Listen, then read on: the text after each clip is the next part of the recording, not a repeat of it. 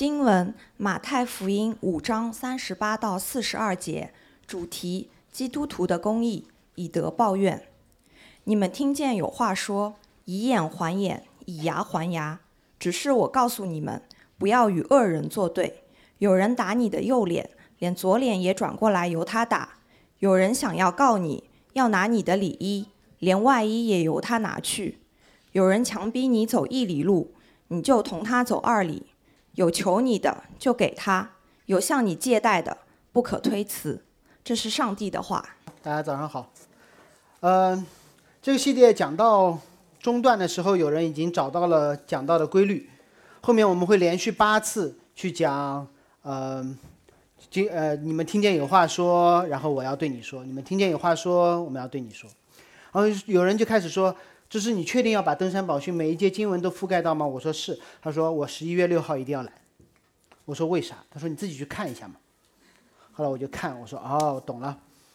那是第五个，你们听见有话说，只是告诉你，然后跟着的是基督徒特别不想面对，非基督徒特别想问的问题，就是打右脸给左脸。在我信主初期，我最害怕非基督徒读到这段经文。而我听到很多基督徒口中提到这段经文的时候，他们会说：“难道真的要把左脸也凑上去吗？”有没有想过这句话的背后的潜台词是什么？难道我真的要相信耶稣的话吗？基督徒总有这样的纠结，圣经里面的基督徒也是如此。彼得嘴里常常挂的哪一句话？说主啊，这是万万不可的。他一边称耶稣为主，一边说这是万万不可的。基督徒一边相信圣经是上帝的末世真理的启示，但是打右脸给左脸这一节两次被记载在圣经当中，耶稣口述的话，我们会觉得说真的吗？我们一边承认这是上帝的话，一边希望说我们的基督徒、非基督徒朋友最好别读到。我出信的时候，两段话我不想别人读到。第一个是这段，第二个就是你要撇开父母，就很紧张。那我想，我想对在座的，包括线上的，或者你用任何其他的方式听到这篇讲到的非基督徒，我鼓励你用这段经文去难为你的基督徒朋友。而且不仅要用这段经文，你要用全套的耶稣的教导来难为他。不仅是打右脸给左脸，还包括四十二节有求你的就要给他，向你借贷的不可推辞。现在大家工作都不好找，找到你身边的基督徒，跟他说：“哎，这是上帝的话，我今天读到了。”不仅如此，你再去跟他说，路加福音类似的地方还说过。借给人的不要指望他还，借给人的不要指望他还，你的赏赐就大了，是不是后悔？后悔这个传道人在台上讲这个，到底是什么出了问题？是圣经里面记载的耶稣的话出了问题，还是我们出了问题？圣经的话到底是为了为难门徒的，还是来安慰门徒的？如果是为难的，为什么马太自己好像很记载下来？那圣经里面我们会说：“哎呀，这些话会不会纵容犯罪？”神说：“不不不，这是天国的降临。”我们说这是不公平，耶稣说这是有福的。我们认为我们做不到，耶稣说：“对，天国从来不是你做到的。”到底谁对谁错？这段经文到底冒犯了我们什么？动了我们哪块的奶酪？这是我们今天需要去思考的。就好像今天，如果有人跟你说不用戴口罩了，你会觉得真的吗？哎呀，上海人看到一个亭子没什么人排队，就忍不住去。我说不要去，这句话可能会冒犯你，但是天国的降临是在告诉你说你现在在哪？这个世界怎么？登山宝训不是给门徒多一点的律法，好进入天国。登山宝训是耶稣用来颠覆门徒对世界的一切看法，包括对旧约律法的理解，包括对新约天国的认识，包括个人对不公不义的反应。我们会顺着耶稣的教导，正确的去看旧约的律法，看耶稣如何应验这天国的降临，如何。被耶稣敦促，教会在这地上做天国的见证。经文的解释、基督的应用和我们的见证，这是今天要分享的三个方面。我们从第一部分开始，耶稣如何解释旧约的。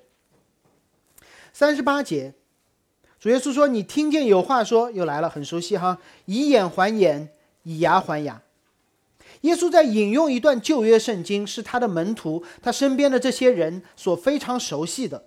以眼还眼，以牙还牙，不是坊间的说辞，是旧约摩西律法当中，在出埃及记、在立位记、在生命记三次出现的条款。耶稣说：“我没有否认旧约的圣经，我是来校准你们对旧约的解经。尤其当我们想到上下文中。”他又提到了有人让你走二里路，等一下我会解释，这是摩罗马士兵可以随意要求罗马的平民为士兵做的事情。通过这样的一个简单的信息，让我们猜一猜门徒们是怎么理解“以眼还眼，以牙还牙”的。门徒是怎么理解的？和耶稣一起上山的门徒们，绝大多数不是绝大多数，所有的都是犹太人。犹太人在耶稣讲道之前，他们受谁的影响？首先，我们可能想到的是法利赛人，他们受律法主义的影响，认为遵守律法了就可以进天国。他们可能受到了宗教团体的影响，撒都该人他们是祭司团体，他们说我们要献祭。但还有另外一种人，是当时犹太群体当中的一个重要的组成群体。他们叫奋锐党人，用今天的话来说，就是热血分子。热血分子。马太福音的四章，也就是五章之前，耶稣所呼召的那个门徒叫西门彼得的，他就是热奋锐党人。此刻，他也坐在那里听耶稣的教训。他们是怎么看以眼还眼，以牙还牙的？奋锐党人是以眼还眼、以牙还牙这条律法的践行者，那就是罗马人怎么逼迫我，我就怎么反抗他。罗马人不让我在耶路撒冷好好的敬拜，我就让罗马人在罗马不好好的开会。你若要毁掉我犹太人的祭坛，我就砸了你雅典人的偶像，因为圣经说了以眼还眼，以牙还牙。你怎么对我，别怪我用一样的方式来对你。锋锐党人不是西门彼得那个时候产生的，在耶稣之前一百多年，当希腊的亚历山大大帝征服巴勒斯坦之后，就一个一个的王开始做王。有个叫安条克四世的皇帝，他突然觉得说不行不行，这些犹太人的信仰太厉害了，他开始禁止犹太的宗教，不允许犹太人给自己的孩子施行割礼，他把圣殿改成了宙斯的神庙。把会堂一个个的拆除，任何犹太人说我要坚持我的信仰，他就说好杀无赦。这是耶稣之前一百多年的一个大背景。于是，在那样的情况下面，产生了一个特别热血的犹太祭司，叫叫马他提亚。这个犹太祭司看不下去了，他看到了一个因为怕死。所以拜希腊众神的犹太人，他的兄弟，他直接上去手刃这个人，说：“你去拜希腊神，好，那就是找死。”然后一刀就杀死了这个人。于是，这个叫马他提亚的犹太祭司开始被当时的帝国追杀，死在逃亡的路中。他的儿子子承父业，建立了一支起义军，打起了游击战。他的游击战是怎么打的？他把一个一个敬拜希腊众神的地方给拆了，改成了会堂。如果有谁家犹太孩子不敢施行割礼，他就把这孩子抢了，直接一刀没有，不是杀死，行了割礼。甚至他用罗马的方式夺回了耶路撒冷圣殿，重新开始了久违的献祭和敬拜。这个人是犹太历史上最著名的民族英雄，叫马加比。如果你知道犹太人的节日，今天在圣诞节前后的那个光明节，就是庆祝这场起义的胜利。虽然起义胜利不久，就被罗马帝国镇压，但犹太人觉得他们骨头硬，他们是厉害的。但仔细让我们看看那一段历史，撇开敬拜的对象，马加比和希腊人做的事情毫无区别，或者说马加比在用希腊的方式主张自己的信仰。希腊人强迫人不受割礼，马加比强迫人受割礼；希腊人砸犹太的会堂，马加比砸希腊的偶像。马加比在用希腊的方式，在用暴力的方式。一个小国度的方式，说我去敬拜一个创造天地、慈悲怜悯的上帝。奋锐党人觉得这毫无问题，因为什么？因为以眼还眼，以牙还牙。这是当时的那些人对于这段经文的理解。但是，我想提醒各位，似乎历史和经验都在告诉我们：以眼还眼，以牙还牙，从来没有带来过任何一次和平的天国，只会建立。常态的军事竞军事竞争，在教会里，在学校里，我们总会看到。那以前我也参与，现在我常常看到，男孩就开始打来打去嘛。你看，发现说本来是玩来玩去，后来变成打来打去，然后就杀红眼了。然后我这时候喜欢去问那个占上风的，我说你为什么下手这么狠呀？他说是他先动手的。然后我去问另外一个说：“是不是你先动手？”他说：“我只是拍了下他，他就打我一拳。”那么孩子都是这样的，我们在寻求以眼还眼、以牙还牙的公平，结果就慢，你让我疼，我要你的命的这样的战争的升级。这不是因为孩子造成的，是因为我们里面的罪造成的。你在旧约刚刚有人类发展的时候，就记载了一个人叫拉麦。有可能有些人记得，他是该隐的后裔，罪的第后面的几代人。他说什么？少壮人伤我，我就杀了他，我就杀了他。别以为这些只发生在孩子身上，在家里面也是。我听到很多的夫妻都会说，如如果他不动手，我不会提离婚的。然后你去问那个动手的，他不大嗓门，我怎么可能动手？啊，他大嗓门是因为。我大嗓门是因为他翻旧账，我翻旧账是因为你也翻旧账啊。我翻旧账是因为你看你从头到底都不改变，然后最后我听过一个特别牛的抗辩，说你看你面对不改变的我，你的方法也不变。我们以为自己在主持公正，我们只是在主持我们认为的公正，我们试图在止息战争。其实我们在火上浇油，我们总以为自己是对的，那这件事本身就是错的。问题出在哪里？问题在于这个以牙还牙、以眼还眼的条款，从来不是颁布给个人让你去复仇的。这个条款是颁布给整个以色列人，让他们看到一个新世界的秩序。我举一个小小的例子，你们就可以知道颁布律法的对象。颁布律法者和执行律法者两者之间有多么的重要，我们必须做一个划分。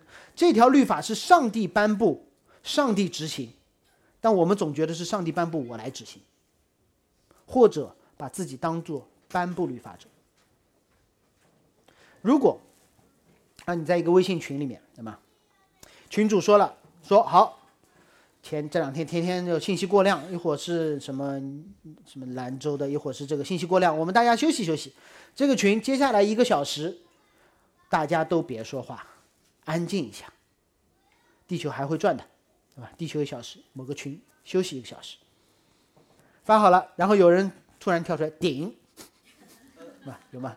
加一，对吧？你都有的。然后这时就有人开始说：“哎，不是说好不说话，你怎么说话了？”然后那个顶人人说说你没听到吗？接下来一个小时不能发言，你怎么发言了？然后就有人说你不发言，我怎么会发言？你不加一，我怎么会提提醒你？问题出在哪里？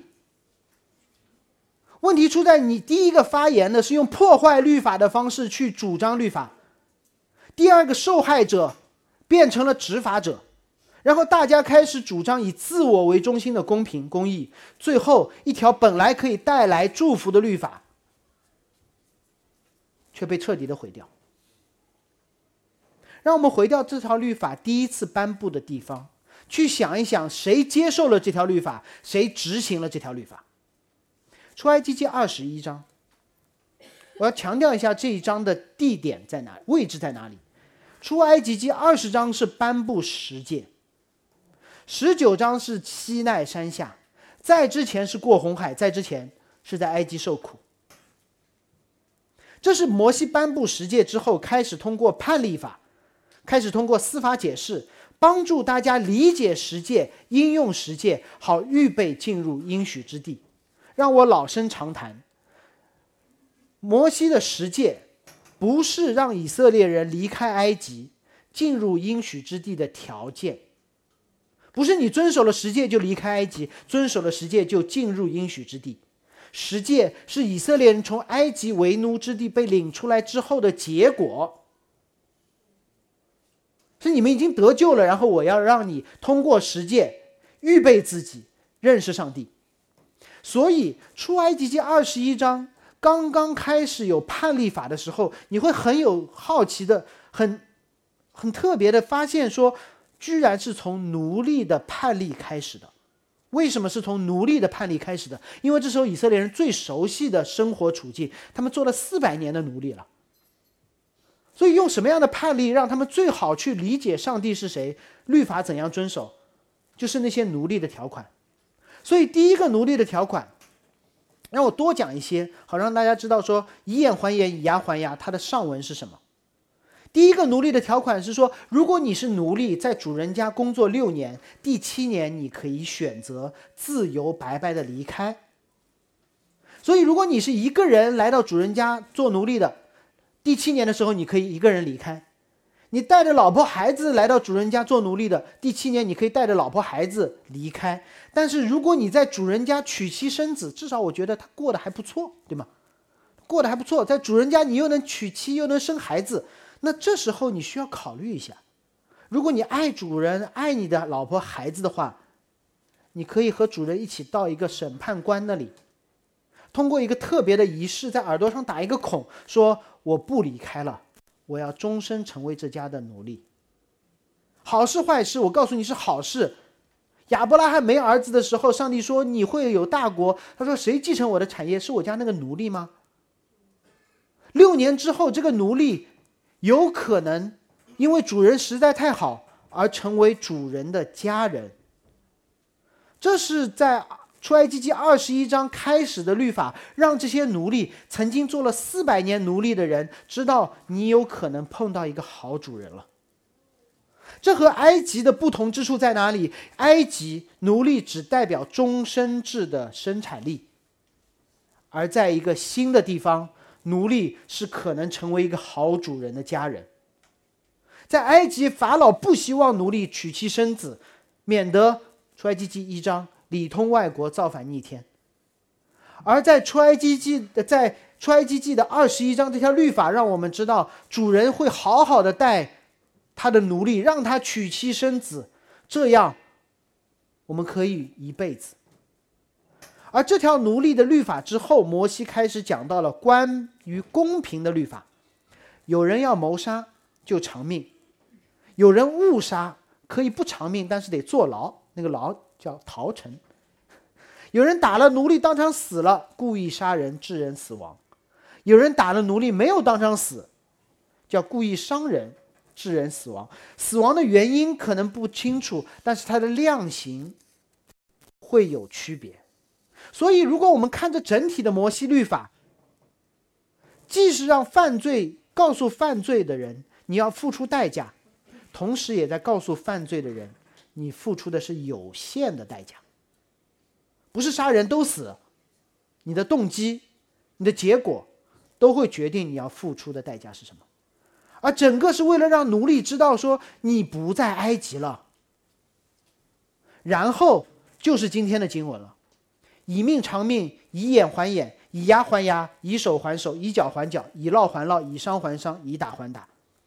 所以，如果你站在这个时刻来读这个律法的时候，他是在鼓励受害人报仇吗？我想不是。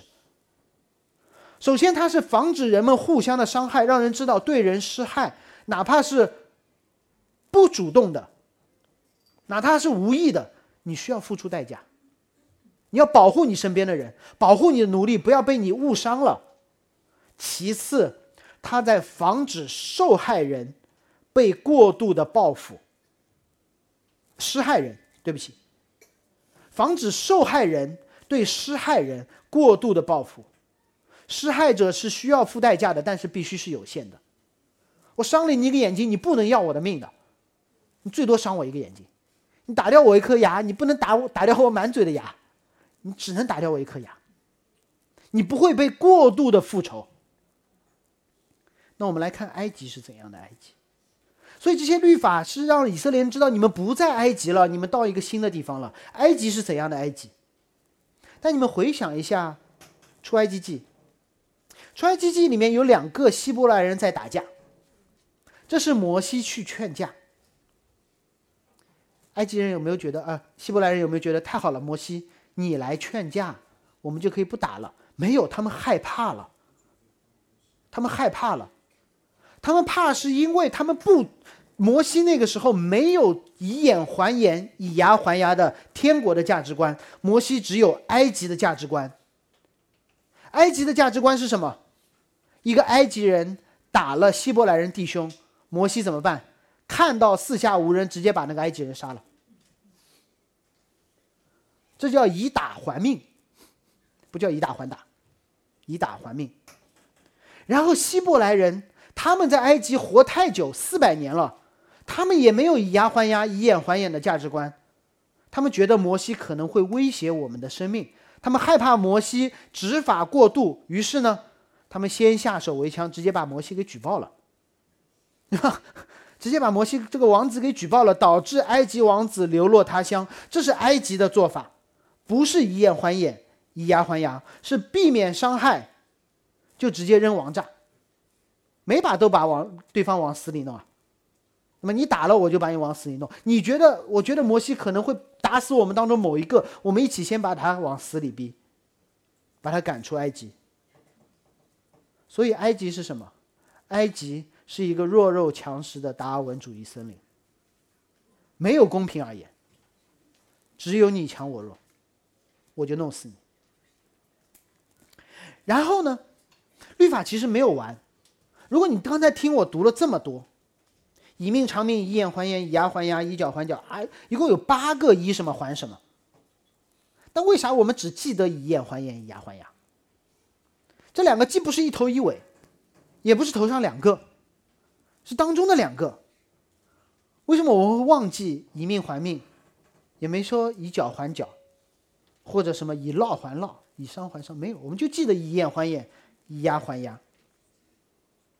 我给你们一个容易接受的解释，是因为摩西在说了这八个之后，用两个判例，用两个判例来解释以什么还什么，而这两个判例，一个是伤眼睛，一个是打牙齿。哎，摩西就是用了两个判例来解释前面八个以什么还什么。这两个判例几乎是一样的。他说：“你若打坏了他仆人或奴婢的一只眼。”就因他的眼放他出去得自由，你若打了他的奴婢或婢女的一个牙，就因他的牙放出去得自由。如果是复仇的条例，应该怎样？如果你的主人打掉你的眼，你就去挖他一只眼；如果你的主人打掉你一颗牙，你可以复仇，你就去打掉一颗牙，但千万不要打太多。但是摩西的律法不是让人复仇的，摩西的律法。是帮助人认识上帝耶和华是谁的，还是这个问题？这些律法是颁布给谁的？以色列人，是那些在埃及做了四百年被欺压、被苦待的以色列人。摩西用这些律法帮助以色列人去想，到底谁在遵行这个律法？到底谁在执行这个律法？不是你们，是耶和华神。耶和华神用法老对以色列人的方式审判了法老，法老要杀以色列人的孩子。逾越节，耶和华神击杀了法老的孩子。但是他没有说以色列人，你们，你们把埃及人通通抓到应许地去，给你们造楼，没有对吗？上帝说：“这是不是让你做的？是我做的。”同时，上帝说：“你们在埃及这个奴隶主的家中，你们受苦了，你们被逼迫了，你们遭苦待了，所以呢，我让你们得自由。我让你们得自由。”然后，当他们看到这条律法的时候，说：“哦，原来奴隶在奴隶主家当中得遭苦待，伤了眼睛，掉了牙齿，他可以因此而得自由的。”所以很简单，第一次他们看到以眼还眼、以牙还牙的时候，他们会认为这是我要去执法的吗？不是。他说：“太好了，神你自己遵守了这条律法，你用埃及这个奴隶主的方式对待我们的方式对待了他，不是让以色列人在埃及闹革命。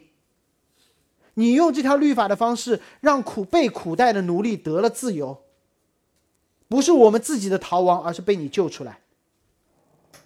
所以，当以色列人看到这条律法的时候，他们会明白一个简单的道理：如果我是受害者，我可以相信上帝替我主持公道；如果我是受害者，我甚至可以期待超过一眼一牙的那更大的自由。如果我以受害者的身份披上了执法者的制服，坐上了法官的位置。那我就开始做埃及人了。所以那些以色列人，那些奋锐党人，他说：“对，上帝让我以眼还眼，以牙还牙，所以我要去战斗。”他们不是在遵守神的律法，他们在做法老。曾经在埃及受苦的以色列人，看到这条律法，会知道上帝才是那个执法者。上帝纪念我们在埃及的苦难，上帝遵守他自己的律法。上帝不仅让以色列埃及人经历他们对别人造成的伤害，还让受伤的以色列人活着得了自由。无论是审判埃及还是离开埃及，执行者从来不是受害者，执法者从来不是受害者，因为他们一旦替天行道，刚才祷告的时候说到了这个词，就等于他们坐上了法老的宝座，甚至在。上帝在出埃及记二十一章的时候，用这条律法帮助他们回顾了在埃及受的苦难，看到埃及受的审判，经历被摩西带出埃及、享受律法的全过程，让他们明白什么？在二十一章上帝颁布的律法，上帝早在出埃及的一章开始就已经自己遵守了。这律法不是颁布给你们让你们遵守的，这律法是让你们知道上帝之前做事情的原则的。神的主权在红海的那边，在埃及地早就实行了。现在给你们做一个解释，告诉你，上帝在埃及做这一切事情，他背后的原则是什么？是公平公义，并且给施害者以自由，而这一切不是受害以受害者为自由。这不是受害者靠自己主张的来的。关于上帝的主权和我们的复仇情节，我想多说一点。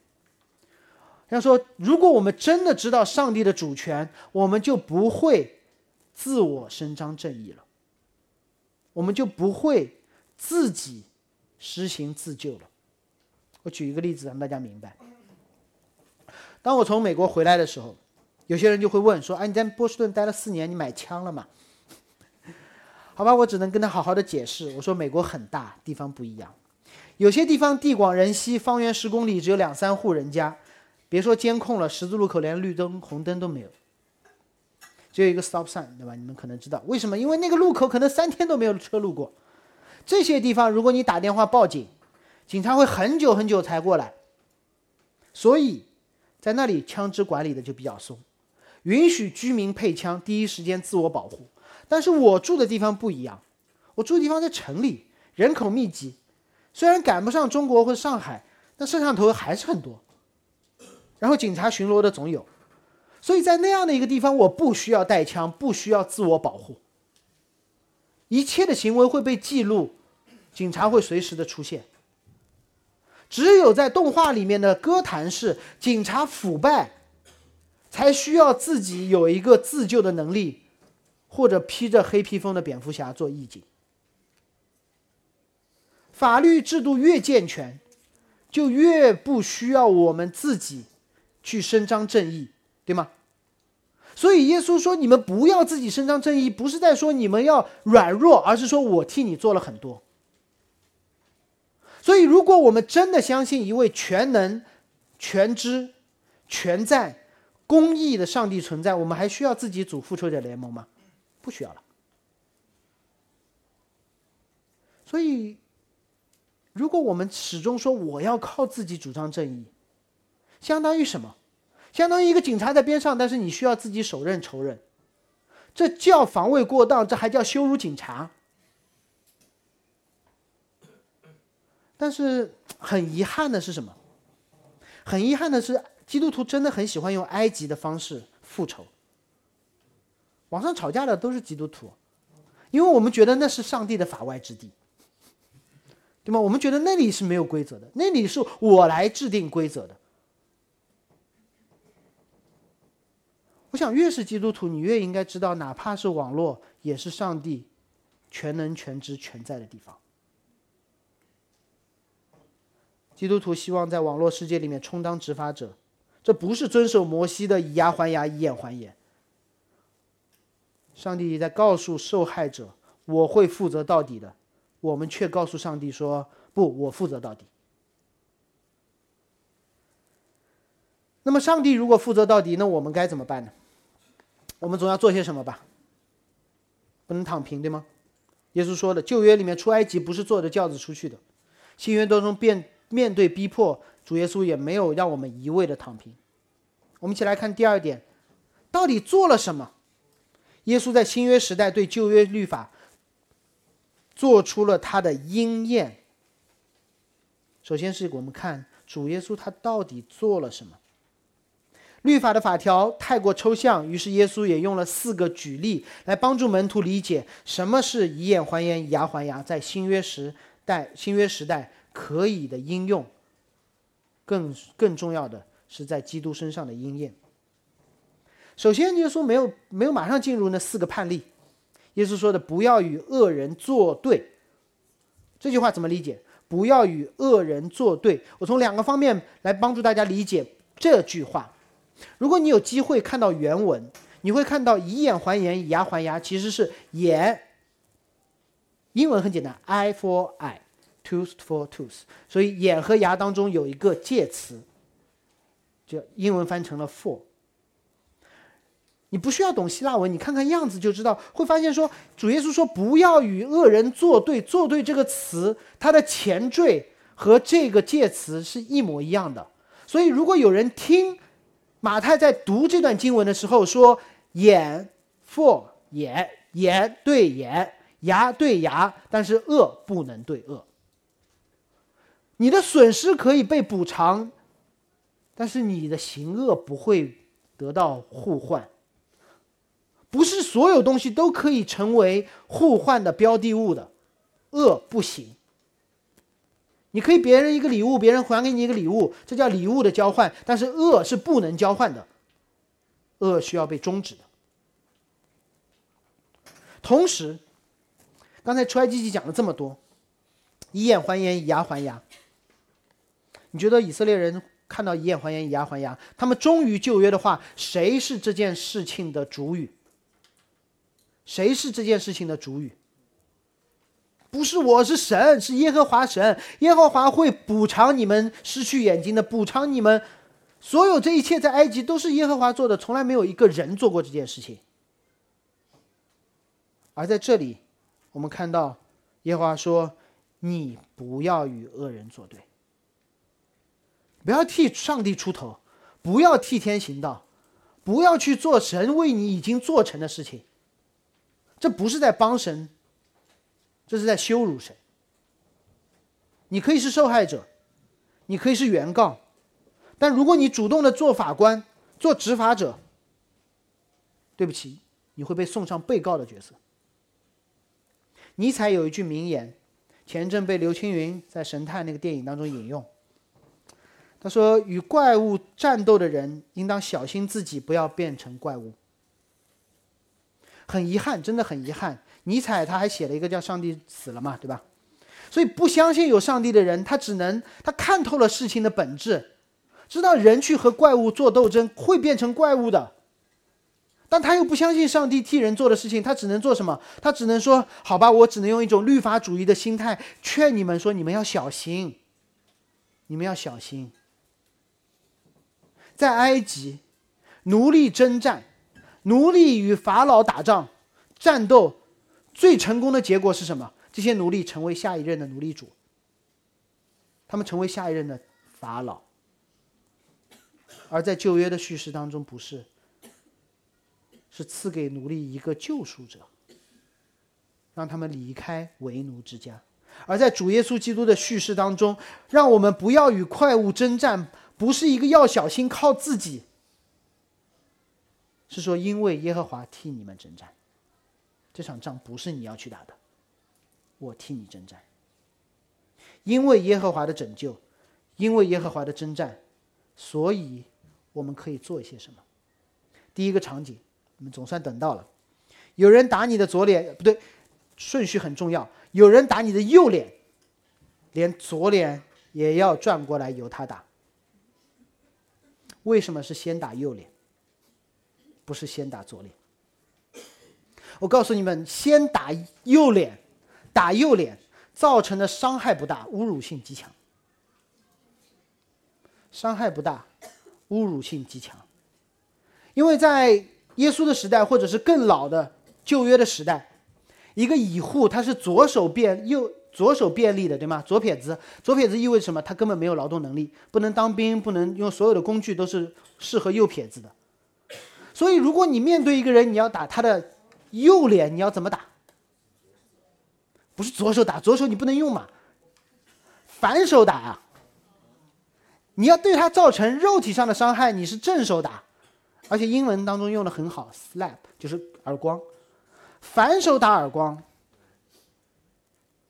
不是为了让他疼，是为了羞辱他，因为第一，反手打不会给他造成最大的痛，最大的痛你可以用很多其他的方式，用棍子打最容易。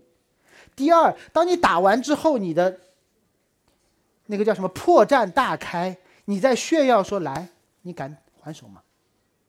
你敢还手吗？反手打是任何一个，你们去看任何的武术当中最忌讳的动作，除非我就在向你示威，我知道你根本不敢还手，所以，所以，当别人要打你的右脸的时候，对方要的不是你的痛，对方要的是你的尊严。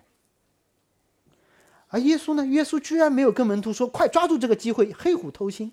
”没有，他说：“连左脸也转过去由他打。”这不是一种软弱，而是一种信心，是在告诉对方说：“我不需要靠武力来证明自己的身份，维系自己的尊严。”我自己有机会了，当混江湖久嘛，认识一些名人，也认识一些有名的牧师。有机会我问他们，我说。网上这么多骂你们的文章留言，你们是怎么面对的？我说你是名人，你又不缺钱，去找个公关公司直接灭掉他们嘛？或者你是名目，脑子这么智商又开挂，轻轻松松找到这些、这些、这些留言的逻辑漏洞？你知道有意思的是，无论是名人还是名人目，他们的回答却出都出奇的一一致，他们都会说那些东西，那些人说了不算。那些人那些话根本不会影响我的身份感，挨骂挨打不会拿走我的尊严，骂回去才让人才让我失去尊严，骂回去才让我觉得我自己都看不起自己，觉得我跟他们一样的小儿科。我想想也对，真的，真的身份感和尊严感稳固的人，他们根本不会马上还手，只有像拉麦这样的，天天靠自己的人。才会吓唬别人。所以，第一个场景当中，耶稣不是让人一味的吃亏，而是在挑战门徒：你们到底靠什么维护你自己的尊严？是靠跟你的仇敌一样的厉害还手吗？还是说你的人格、你的尊严建立在一个不可撼动的地方，不被环境和仇敌的影响。第二个场景，有人告你要拿你的礼衣，连外衣也拿去，让他拿去。从街斗转到了法庭，有人告你的时候，在基督徒有的时候我们会很看重第一条，但是很轻看第二条。那么我们都会说打左脸给右脸，打打右脸给左脸了，说错，打右脸给左脸。那好像里外衣无所谓，为什么你知道吗？因为我们跟耶稣的门徒一样，只有两边脸，但是我们有一柜子的衣服，我们觉得无所谓，可以给他们。但是门徒不是，门徒只有两件衣服，一件里衣，一件外衣。里衣是必要的，外衣是必须的。里衣没了会不舒服，会变贫穷；外衣没了，不仅失去尊严，赤身露体，甚至可能在夜晚睡觉的时候没有披盖。而冻得丧命，因为外衣不仅用来遮羞，也是他们在晚上过晚上过冬时候的被子，一个旅客、旅人主要的固定资产。耶稣却说：“如果都有人和你对簿公堂了，基本不是朋友了。他如果要你的礼衣，你大可把外衣也给他，让他裸奔回家，还是怎么样？到底门徒会想什么？”门徒听到这段经文的时候，他们会想什么？圣经耶稣一直在帮助门徒去理解旧约，对吗？理解旧约，你们根本没有读懂旧约，你们断章取义。我想门徒可能会跟我一样去想，说这个是在公堂之上，他们在诉讼的标的物是衣服。我需要去想一想，在旧约当中，在诉讼的时候和衣服相关的那些那些律法。有什么？你会发现不止一处的经文，讲到如果上法庭主张你的权利，你胜诉了，对方需要赔赔赔你的牛羊，赔把牛羊赔给你，把钱赔给你，最后赔的是什么？最后赔的是衣服，因为这个是生活必需品。而如果有人把衣服都给赔给你的时候，那律法没有结束，律法多说了一条：如果。那个败诉的人把他最后一件衣服都赔给你了，当日落之前，你必须把这件外衣还给他，确保他晚上能够有衣服盖着睡觉。摩西还加了一句：“这是耶和华你神面前看为你的义，这才是公义。公义不是我的权利，我主张，我管他死活，该赔我的就赔。”公义是该赔我的赔，但是如果涉及对方，让对方走投无路了，有性命堪忧的时候，神说你必须把那件衣服还给他。带着这条律法的印象，当耶稣鼓励门徒说：“当你们遭受诉讼的时候，大可把外衣给他们。”说明什么？说明如果这件衣服是你最后一件衣服，日落之前你可以拿回来了。这是在我的法庭上面一个公平正义、遵守上帝自己律法的法庭。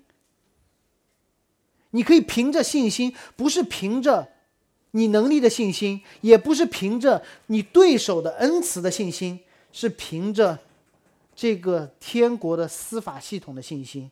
你知道，如果这件衣服是你最后一件，你给他借给他，太阳下山之前，你可以拿回来。这好像我们把钱存入银行，从外人看你就把钱给了别人。你空手从银行回来了，钱呢？辛辛苦苦挣的钱呢？哎，你说手机 app 上面那个数字就是。然后我知道，我知道哪一天我需要的时候，我就可以把它拿出来。这信心是什么信心？是你强壮的信心吗？那叫抢银行。是你对整个银行诚信系统的信心。一样，耶稣说：“你大可把最后一件衣服给那个人。”是在告诉那些诉讼失败的人：“你相信吧，相信天国的律法正在被完美的执行。”所以你看，耶稣并不是让门徒去遵守一些新的律法，而是在告诉门徒：别人要抢你的尊严，别担心，拿不走的；别人要上法院告你，别担心，司法环境是公正的。你不会倾家荡产、走投无路的。耶稣不是在教做人，耶稣是在教他们认出天国。勇敢的凭信心迈步，天父就为你分开红海，让你行走如干地。让我们看第三个场景：有人强逼你走一里地，你就同他走二里。哇，这句话直接戳到了耶稣边上的彼得或其他的奋锐党人，他们会炸毛了。凭什么？他们最恨的就是罗马人，而最恨的罗马人当中，罗马有一条律法，就是真的是不平等。罗马士兵重装出行，但是罗马士兵凭着他自己的军装。就可以随时随地的招一个平民过来说：“你替我扛，扛一里路。”到了下一里抓另外一个平民过来，你替我再扛一里路。我这段研究的时候，我看到一个犹太学者这样记载：说，其实公元一世纪的一个犹太学者，他对所有的犹太人说：“如果你看到一个罗马人只身向你走来，直接送他一头驴，别反抗。”别多嘴，否则他会让你走一里路，还会打你一顿，你驴还是没了。我们不想被打脸，是因为我们不想失去尊严；我们不想丢衣服，因为我们害怕生存会有威胁；我们不想被征兵呢，不想走这一里路呢，是因为我们害怕时间、生命被浪费在这些没有意义的事情上面。但你有没有想过，这些士兵为什么要拉人替他做这些事情？是他也不想把自己的时间、生命放在这些事情上面，他也很苦。但是没有神的人，唯一的做法就是拖着人跟我一起苦，转嫁、分担。而那些分蕊党人，在这件事情上面极度的吝啬，说不行，凭什么我要给他我的时间？凭什么我要给他我的生命？凭什么我要给他我的力气和我的精力？有没有想过什么人是慷慨的人？什么人是慷慨的人？我们拿花钱做个例子。什么人会在花钱的事情上面极度的慷慨？有钱人不一定。我认识一些有钱人，每次去星巴克也不帮我买。他说你要喝什么？我说喝这个。他说行，去点吧。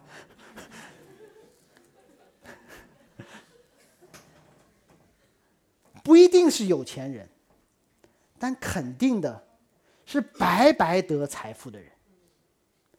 那么英文叫 easy money easy go，你得钱容易，你就很慷慨嘛。中百万大奖的人，可能比辛辛苦苦搞了一个独角兽企业的人更加的慷慨。所以慷慨和你的钱的绝对值有一点关系，但是和你得钱的。方法有更大的关系，所以什么人会在花时间精力的事情上面慷慨？是明白我自己的时间、精力、生命是白白得来的，而且和永恒相连。所以主耶稣在挑战门徒：你们对于时间精力的吝啬背后，你的相信是什么？因为我时间很短，我的时间我做主。凭什么？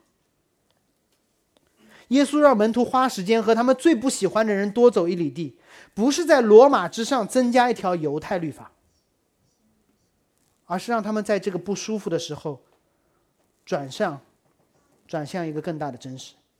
还让巴菲特给你一个亿，然后让你花二十五块钱去买一杯你不喜欢喝的咖啡，还有糖食，哎，你就不舒服，你就凭什么？凭什么？这个不舒服应该让你转向，说到底谁给你这笔钱？到底谁让你去做这件事情？好让你去理解，说我的生命、我的时间、我的金钱、我的精力从何而来？而那个源头是源源不断呢，还是吝啬的？让我觉得有限。在准备这段经文的时候，我自己在别人的朋友圈下面回了这段经文，结果，哎呀是手欠，然后就各种各样人开始提我的提问题。啊，何志志，这段经文你怎么写？耶稣是不是让我们什么二加五的时候主动四加十，或者三天两检，你会不会一天两检？啊，家门被封了，你自己窗也封掉。如果还有人在座的在等这个答案，我需要把刚才我说的所有的过去几十分钟说的重新给你总结一下。耶稣在用这样的方式，不是给门徒一个行为准则，而是在挑战门徒：你怕的到底是什么？你害怕失去尊严，你害怕失去生命，你害怕失去自由，但你真的知道这些东西你是主吗？你觉得这些东西是你自己挣来的，还是被赋予的？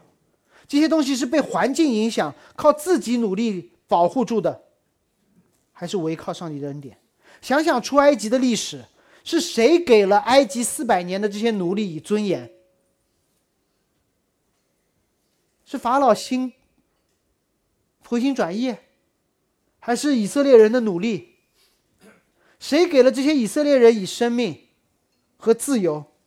不是他们的环境，也不是他们的努力，是那个遵守律法到底的耶和华神。所以耶稣在告诉门徒的，不是说你们要遵守这些。耶稣说：“我来了，我让你们经历又一次的出埃及。”第四个场景，耶稣真的继续逼门徒：“有求你的就给他，向你借贷的不可推辞。”如果门徒想到了里衣和外衣有一条附带的律法，就是外衣在日落之前会还给我，那么借贷还有一条附带的律法，就是你借出去的钱，别人是可以合法不还，别人是可以合法不还。哇，这时候你觉得门徒怎么想？我想说，主耶稣第一个在挑战他们的安全感和权利感，同时主耶稣也在告诉这些门徒。我将赐给你们帮助人的能力。摩西十诫被颁布给犹太人那些奴隶的时候，摩西十诫说：“你们不可贪恋他人的财物。”说明什么？说明这四百年做奴隶的人将会拥有私人财物。我们会觉得不能贪恋别人财物，是因为我们已经站在一个有产阶级的角度。但这些以色列人四百年，他们都是无产阶级。神说：“你不可贪恋别人的。”所以说，你们不可做假见证。以色列人从来没有上过法庭。然后上帝说：“你上法庭的时候不可做假见证。”我们教会有个小朋友很喜欢车，然后他跟我说：“知识叔叔，以后我要帮你买一辆玛莎拉蒂。”我说：“你对你以后的财务很有信心嘛？”但是耶稣对门徒说：“有向你借贷的不可推辞。”是耶稣在向门徒们应许：你们将会。拥有扶贫帮困的能力，不要滥用这些我赐给你们的能力。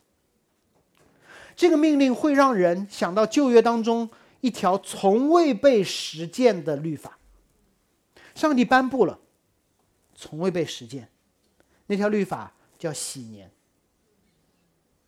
在西奈山下，以色列人还没有进入应许之地的时候，耶和华对摩西说：“你去告诉以色列人。”当你们到了我要赐给你们的那块地的时候，你要用我现在告诉你们的方式去经营。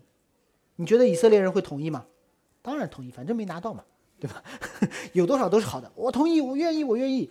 神说好，六年休息一年，可以，反正现在一年都没休息，四百年没休息了，对吧？六年休息一年多好啊！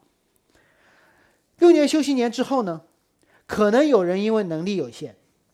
经营不善，或者是天荒、天灾人祸，疏于管理，他会失去自己的土地给别人。有些命好，他就会收了别人的土地，所以之后这些土地会有财富的积累和交换。有人扩张版图，有人缩小版图，有些人做了大财主，有些人可能只能沦为奴隶。但是。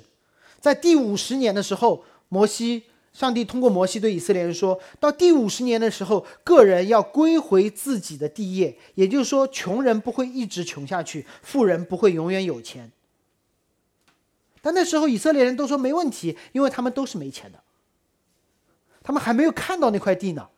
他说：“你说什么都可以，只要你给我，你说怎么用我就怎么用，最差就跟现在一样嘛。”但是你知道吗？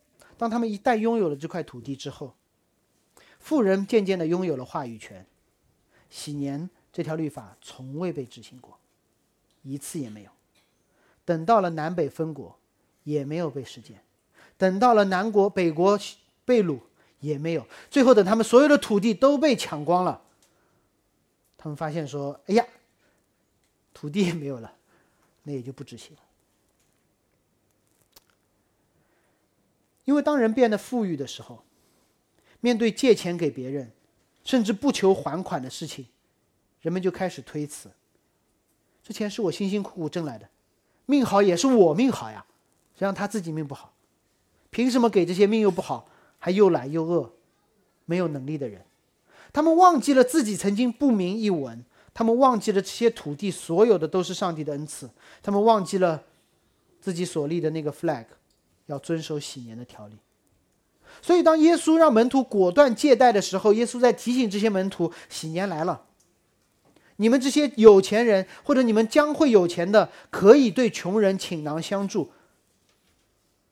我在教会也算挺久了，没有人因为奉献而变穷的，没有。啊，只有当穷，当耶稣说的喜年来临的时候，穷人会因为人的慷慨。而离开贫穷，慷慨不是一件有爱心的事情，慷慨是一件公平正义的事情。承认自己一切从神而来，承认从神而来的的财富，按照上帝的律法进行分配。那其实最后问题就落到了一个点上：我们怎么知道神的国降临了呢？我们怎么知道神的国降临了呢？就像我今天跟你说，你可以脱掉口罩，你可以去核酸亭排队了，不要看到没什么人就去排队。这些话可能会对我们造成不舒服的。其实是在训练大家说，现在这个世界已经不一样了，不再是过去三年的世界了。那我们怎么知道呢？旧约当中，我们怎么知道神国的降临？不是以色列人遵守律法，是耶和华神遵守律法。不是以色列人打仗起义，是耶和华把他们带出埃及，赐他们自由；不是以色列人努力的耕种，是耶和华神从天上降马纳，从磐石出活水；不是以色列人努力的奔跑，是耶和华的云彩在会幕之上完全左右大部队的行程；不是以色列人去埃及自呃去迦南自己分土地，是耶和华告诉埃以色列人。在埃及哪块地应该归给我的哪一批选民？旧约如此，新约也是这样。我们怎么知道此刻是天国的降临呢？不是看我们的行为，是看神的行为。旧约先知曾经预言过，弥赛亚就是那位神降临的样子。以赛亚书五十章说：“如果你们要看到这些事情，你就知道那位救主，那位神。”又来了，是什么？都希望骑着白马来征服，不是？他说：“有人打我的背，我任他打；有人拔我的胡须，我任他拔；有人侮辱我，吐唾沫在我脸上，我不掩面。”那是一个记号，是一个文化当中所能想到的极致的剥夺尊严的方式。结果。先知说：“你们看到这个，你们就知道天国降临了。所以打右脸给左脸不是一个律法，而是一个预言。如果你看到有人不为自己伸冤，宁可让步，听凭主入主怒，你就知道说天国来了。耶稣不仅挨了打，他还上了法庭，他上了比拉多的法庭，失去了他最后一件衣服。十字架下兵丁沾揪分他的里衣和外衣，应验了诗篇二十二篇。”弥赛亚的预言，有人分他的衣服，也应验了耶稣在天国降临的预告。登山宝训，耶稣不是让你们去做，他说你们记住，然后看我如何应验这天国的降临。在十字架上，耶稣不仅陪罗马兵多走了一里路，给他们一里路的时间，他为罗马兵祷告说：“父啊，他们所做的，他们不晓得。这些罗马兵他们所做的，他们不晓得。我不是把他们打醒。”而是把我的给他们。当一个百夫长和他的随从们看守的人认出耶稣，说这真是人的儿子的时候，那一刻，耶稣不仅给了他们时间，也把自己永恒的生命归给了这些罗马士兵。有人记得耶稣的第一篇讲章吗？耶稣第一篇讲章是耶和华的喜年来了，一切的债务被清清空，所有人均富。哇，富人当时就愤怒了，要把耶稣杀死，对吗？就好像今天说好，城市生命教会所有人卖掉所有的，把钱放在一起，我们凡物公用，肯定有人不开心嘛，越有钱越不开心嘛。但是你知道吗？真正理性的想法是会问一下我，这是还有谁在这间教会里？如果巴菲特在这间教会里面，凡物公用，那大家都来了嘛。然后伊隆马斯克也来了，然后就更多的人来了。所以他们这些人不是因为凡物公用而愤怒的，这些人是因为不认识耶稣是谁而愤怒的。耶稣自己创造天地的主，拥有万有的那位主，他来到中间说凡物公用，他们听成了一种咒诅。耶稣说不是，我来你们中间，我的物你们公用，你愿不愿意留下？我们看到耶稣受尽了侮辱，遍体鳞伤，赤身露体的死去。但是发生了一件事，他通过复活，让我们明白，哪怕在十字架上的鞭打，赤身露体，都不会撼动他的身份和尊严。没有撼动，他的衣服被沾揪了，没了。但是复活的时候，他重披了洁白的细麻衣。他没有失去任何东西，临时给你们这些兵做个针灸的游戏罢了。他为钉死他的罪人死带来了悔改和罪的终止。他把自己的一切都分给了我们，在耶稣的生平面前，你若不相信这是旧约预言的天国降临，真的需要很大的信心。但一定有人还会问，说：“哎呀，这是你说的都对。”但是这个是耶稣做的，我不是他，我也需要这样吗？我只要耶稣替我做就好了，我为什么还需要做耶稣做的这些事情呢？我也需要不顾尊严、冒生命危险、主动让渡自己的自由、慷慨奉献吗？我想给大家讲一个几周前我自己的经历，让你们明白，耶稣不仅是我们的救主，他也是我们的榜样，而他的榜样本身。就成为我们效法他的动力。几周前我参加一个跑步活动，我们教会姐妹邀请我参加，结果她自己没去，很尴尬。然后我去了以后，发现我已经够社牛了，但是现场的人每个人都聊不上。那一群人就是清华的校友，然后什么清华企业家协会的一群会员，然后我一复旦的就很尴尬嘛。然后或者是投资圈的，然后我也不做投资，也不懂，就实在是聊不上。唯一和我有交集的，我有人知道我自己是体育生。唯一和我有交集的是一个运动员，但是呢，他拥有中国历史上最多的世界冠军的头衔，而且还是个奥委会委员，大洋洋，清华校友。所以对唯一有交集的还离我很远，嗯。所以当时我就很局促，然后很尴尬的和他们热身。虽然其实也不用热身，五公里汗都不会出。所以我还穿着我的，我不仅穿了我的那个那个普通的跑步的衣服，外面还套了一件。去就去了嘛。结果当热身的时候，我身边发生了一个事故。后来知道，一个七十八岁的大爷骑着一辆公路车从桥上面冲下来，撞了一个跑步的年轻人。他就在我面前凌空翻了一下，头着地，而且他没有戴头盔。马上血流如注啊，就地上全是血。然后我当时就，第一傻了，第二脑子里闪过了无数的想法，就是我要不要帮忙？我也不会紧急救援，这么大年纪死在我手里怎么办？我到底该扶他还是怎么样？我完全不知道该怎么办。今天出门就准备跑个五公里，汗都没准备出，还碰到这么大的事情。讲道还没有写好，那礼拜六，真的这么想的。就就我不知道，我想了很多，我可能要承担的成本。突时候出来两个人，第一个是清清华企业家协会，对，对，一看就是一个意见领袖，他一下子起来招呼说：“哎，那个谁，你赶紧去桥上面拦住后面的骑车的人，让他们慢慢的推。哎，那个谁，你快点去，呃，这啊还马上指着那个大爷说：你一动不会动，跟我说话，跟我说话。真的很多的血流了。然后他又跟边上那个无辜被撞，然后吓得要命的那个年轻的小孩，还说你自己打个幺幺零报警，我们都是你的证人。你跑在跑步道上，边上全是摄像头，没事的。”然后这时候，大洋洋就开始打幺二零，跟那头的人开始说在哪里描述地形。后来说算了，没事，你到那个十字路口停车，我去接你。然后对吧？世界冠军啪一下就跑到那个十字路口，然后他顺便说了一下，说谁有衣服在他头下面垫一点。然后这时候我根本不会考虑任何的可能的代价，脱下我的长袖垫在伤者的头后面。之前想的那些有可能付出代价时间没有了。那衣服还是个牌子，也不考虑先拿回来不拿回来了，不会了。为什么？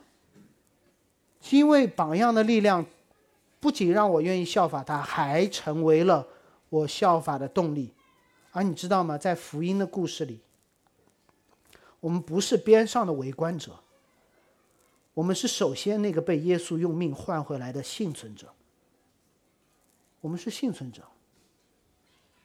那幸存者，你还会顾及自己的得失、尊严、时间、自由、财物，去为别人的好处付上一点点自己的代价吗？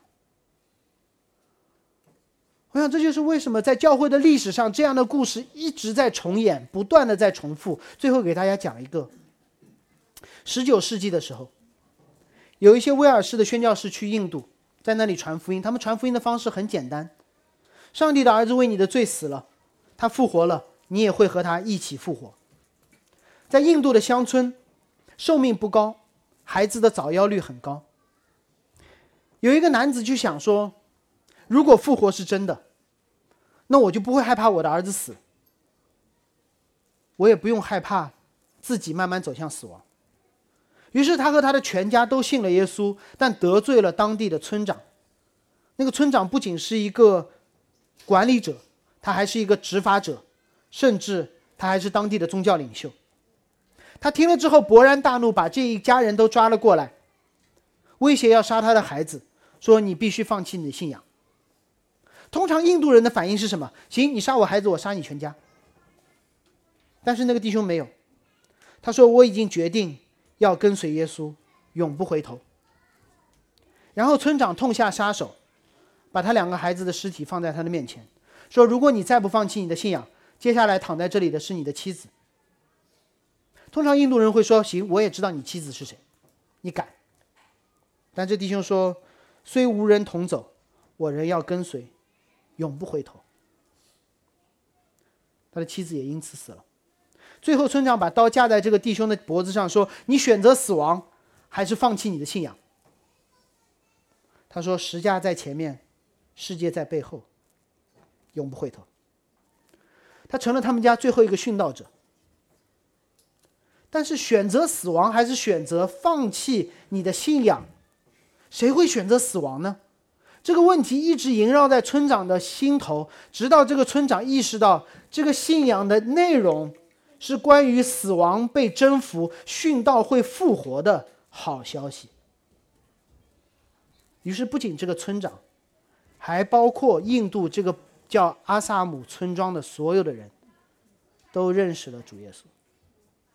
如果你去看以牙还牙、以眼还眼的这个故事，这段经文，在立位记当中，摩西还多说了一点，说你要用这样的方式，让你们当中寄居的和一切外邦的，都认识那个充满恩典的天国。这个故事是我们马上要唱的。我已经决定要跟随耶稣。